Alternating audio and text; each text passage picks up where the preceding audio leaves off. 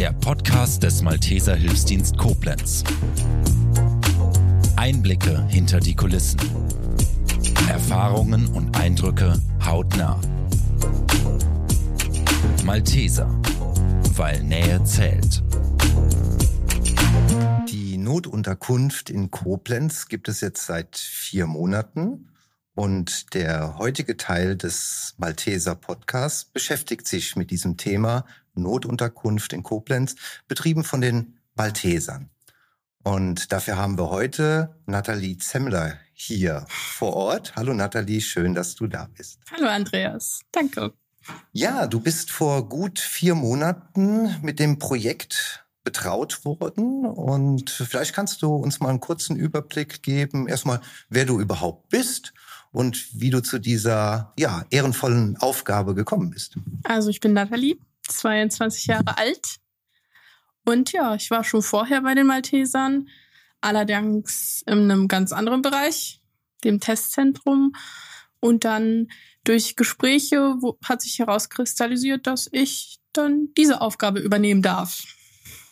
Und äh, an den Start gegangen ist die Notunterkunft dann am 26.03. diesen Jahres. Genau.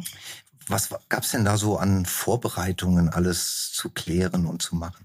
Also wir sind da ziemlich spontan reingestartet. Das war ein Samstag. Da hieß es, ähm, wir haben noch Zeit, ein, zwei, drei Wochen. Und eine halbe Stunde später kam dann die Info, wir öffnen heute.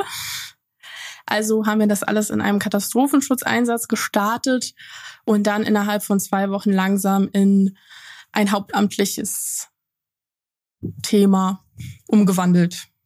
Im Katastrophenschutzeinsatz gestartet. Wie kann man sich das als Laie vorstellen, der mit der Blaulichtfamilie wenig zu tun hat? Ähm, grundsätzlich gibt es dann einen Alarm an alle Einsatzkräfte.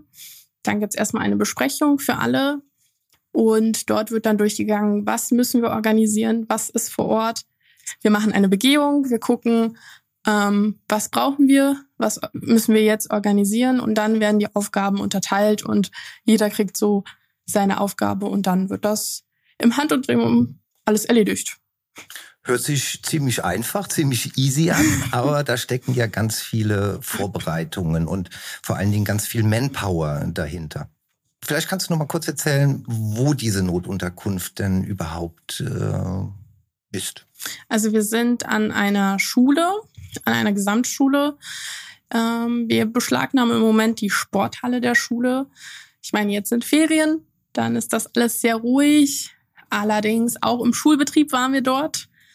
Ähm, bringt uns vor die ein oder andere Herausforderung, genauso wie die Schule selbst auch. Aber diese Kooperation hat bisher super funktioniert. Also der Schulleiter, die Lehrer, die waren uns sehr zugewandt.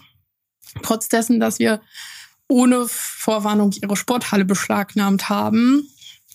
Das hat immer sehr gut funktioniert. Es gab viele Angebote von den Lehrern, damit die Kinder am Unterricht teilnehmen können oder an AGs. Also eine tolle Kooperation genau, mit das, der Schule. Das hat super funktioniert.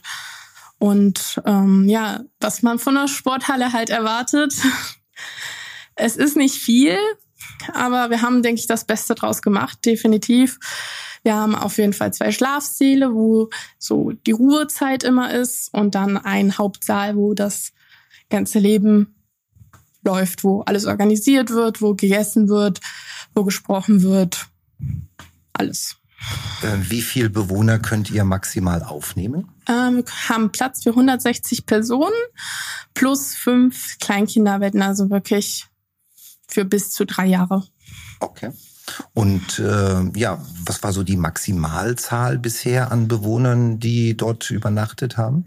Aktuell hatten wir maximal 110 Personen vor Ort. Da merkt man schon, dass es voll wird, dass ähm, hier und da mal für die Toilette angestanden wurde. Aber auch das hat noch super funktioniert. In meiner Vorstellung ist das ein wahnsinniger organisatorischer Aufwand. Das fängt an mit der Akquise der Mitarbeiter. Ne? Wo, wo hast du denn auf die Schnelle so viele Mitarbeiter herbekommen? so schnell und einfach war das nicht, definitiv nicht. Ähm, wir haben am Anfang die ersten zwei Wochen ausschließlich ehrenamtliche Helfer gehabt und dann kam so langsam die Mitarbeiter. Und ich muss sagen, wir haben viele durch Mundpropaganda gewonnen an guten Kräften definitiv, aber halt auch durch eine ganz normale Online-Anzeige in sämtlichen Portalen wie irgendwie Facebook, Instagram, Stellenausschreibung war überall. Und wir haben auch relativ schnell viele Bewerbungen reinbekommen. Und eigentlich, wir haben Bewerbungsgespräche auch teilweise noch um 20 Uhr abends geführt und auch teilweise samstags und sonntags. Und dann haben wir das relativ schnell hinbekommen. Ähm, bei den Mitarbeitern war euch da auch sehr wichtig gewesen, dass äh, Muttersprachler äh, dabei sind? Es war auf jeden Fall ein Kriterium, was natürlich einen Pluspunkt gegeben hat, aber es war keine Voraussetzung. Also uns war es wichtig, dass das, ähm, dass sie empathisch sind, dass sie verstehen, worauf sie sich auch einlassen. Das ist nämlich nicht immer der Fall, dass jeder weiß, worauf er sich dabei einlässt, weil es ist ja die eine Komponente ist das ganze organisatorische aber die andere Komponente ist halt auch das Psychische bei der ganzen Geschichte.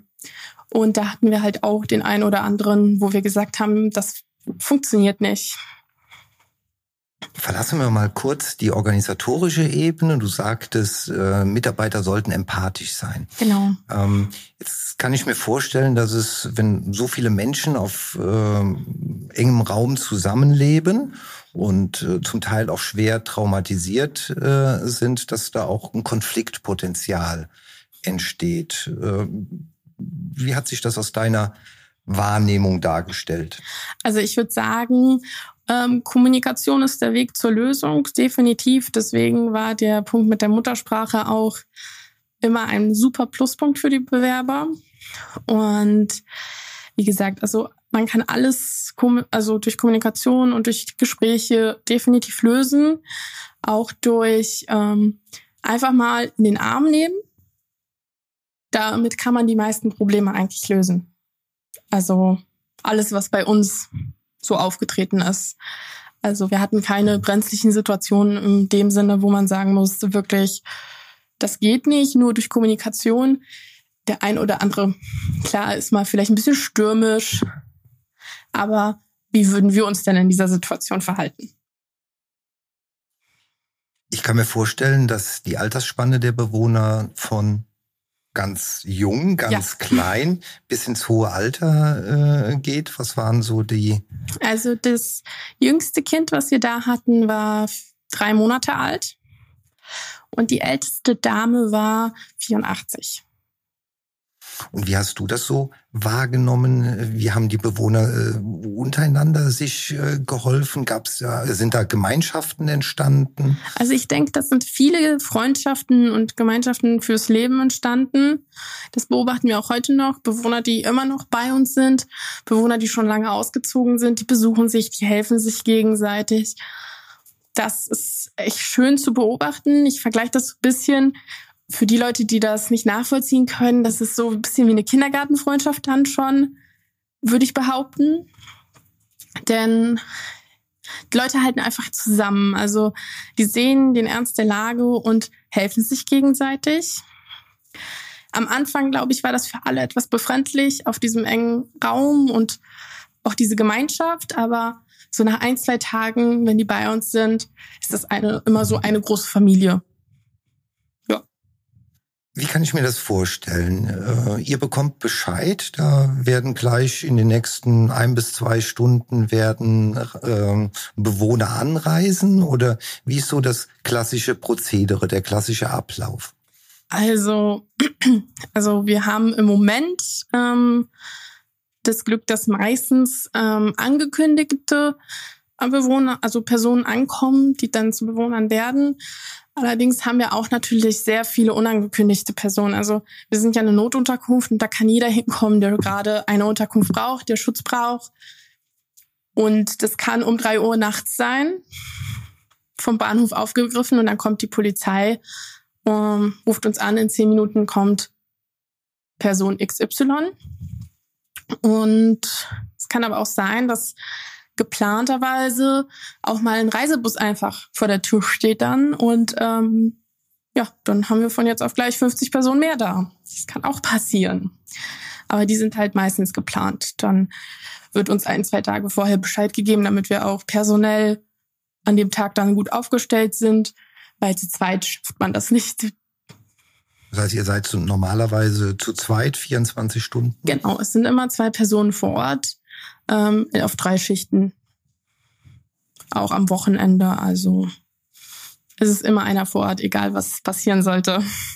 Und dann werden die zukünftigen Bewohner aufgenommen, das heißt, die werden äh, erfasst, registriert. Genau, wir registrieren sie, wir kopieren die Personaldaten, also äh, Reisepässe, Geburtsurkunden. Die kopieren wir, die schicken wir dann zur Ausländerbehörde und zum Ordnungsamt. Und die verwalten das direkt weiter so, dass die Bewohner schnellstmöglich einen Termin bei denen bekommen, alle Anträge bekommen und dass das alles so schnell wie möglich ins Laufen kommt. Und dann werden die erstmal versorgt mit Essen und äh, Trinken, Kinder vielleicht noch ein paar Spielsachen? Also der erste Schritt ist immer ähm, einmal die Dokumente kopieren, danach kriegen alle erstmal vorsorglichen Corona-Test. In dieser Viertelstunde passiert in der Regel nicht viel, außer dass die grundsätzlichen Hausregeln erklärt werden. Ähm, und man geguckt, geguckt wird, wo können sie am besten schlafen, wo können wir sie zuteilen, weil wir haben nicht einzelne Zimmer, sondern es sind immer nur so kleine Abteilungen, die wir abgetrennt haben, wo jeweils maximal acht Personen schlafen können. Genau. Nach den Corona-Tests und den ganzen Regeln und Papierkram, dann wird einmal ein Rundgang gemacht. Wir gucken, wo alles, also alles wird gezeigt, alles wird nochmal erklärt. Da gibt's Essen, Trinken, feste Zeiten für zum Beispiel das Mittagessen. Genau. Und dann gibt's in der Regel noch so ein Starterpaket für jeden. Da ist ein Handtuch, da ist Duschgel, Zahnbürste, Zahnpasta. So grundlegende Dinge drin. Und dann lassen wir sie erstmal ankommen. Ja. Ähm, was nimmst du so wahr? Was kommt von den Bewohnern äh, so zurück auf der zwischenmenschlichen Ebene? Tatsächlich muss ich sagen, sehr, sehr viel. Also ich war jetzt in den letzten Tagen auch in einer anderen Unterkunft, die auf Dauer gesehen ist und nicht mehr nur auf diese kurzzeitige äh, Sache. Und da muss ich sagen, ich kam da an, da waren auch viele Bewohner, die vorher bei uns waren. Da kommt so viel zurück, die freuen sich, die nehmen einem in den Arm, diese bedanken sich, die bringen Kuchen. Also das ist, ja, echt ein schönes Gefühl zu sagen, so die, es geht für die voran, die haben Arbeit gefunden, die haben alle Anträge bei den Ämtern durch, die haben eine Perspektive und die wissen, dass ohne die Notunterkunft das gar nicht so schnell möglich wäre und da kommt sehr viel zurück, auf jeden Fall. Nathalie Zemmler von der Notunterkunft in Koblenz. Du hast echt ein Riesenprojekt mit in die Wege geleitet und äh, durchgeführt. Und äh, ich denke, der Malteser Hilfsdienst in Koblenz und besonders du, ihr könnt wirklich stolz darauf sein, was ihr dort geleistet habt und im Moment noch leistet. Vielen Dank. Das war's mit dieser Folge des Podcasts der Malteser Koblenz. Wir bedanken uns fürs Zuhören und freuen uns, wenn Sie auch das nächste Mal wieder einschalten. Malteser, weil Nähe zählt.